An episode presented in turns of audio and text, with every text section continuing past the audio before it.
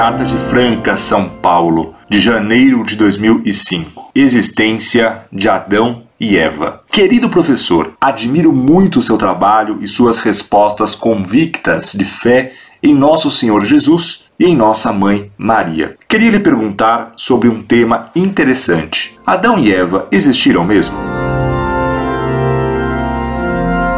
Muito prezado, salve Maria. Muito obrigado por suas palavras.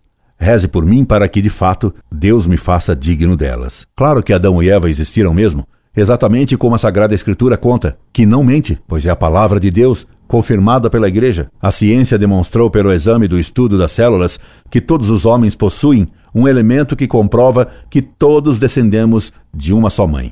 Houve então uma só mãe de todos os viventes. Exatamente o significado de Eva, mãe de todos os viventes. Também a linguística indica que todas as línguas devem provir de um só tronco original. Se Adão e Eva não tivessem existido, os homens não seriam todos irmãos. E isso levaria ao racismo. Foi exatamente o que disse o nazismo.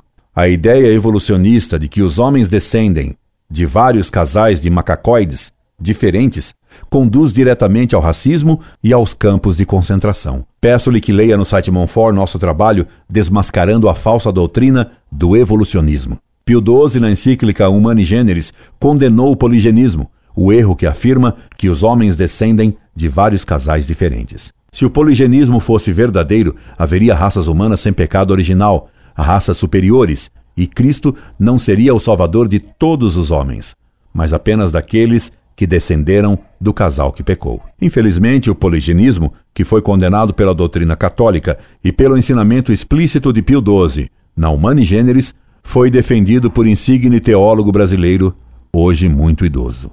Aproveito o ensejo desta carta para desejar-lhe um santo Natal cheio de graças, para você e para sua família. Incorde Jesus Semper, Orlando Fedeli.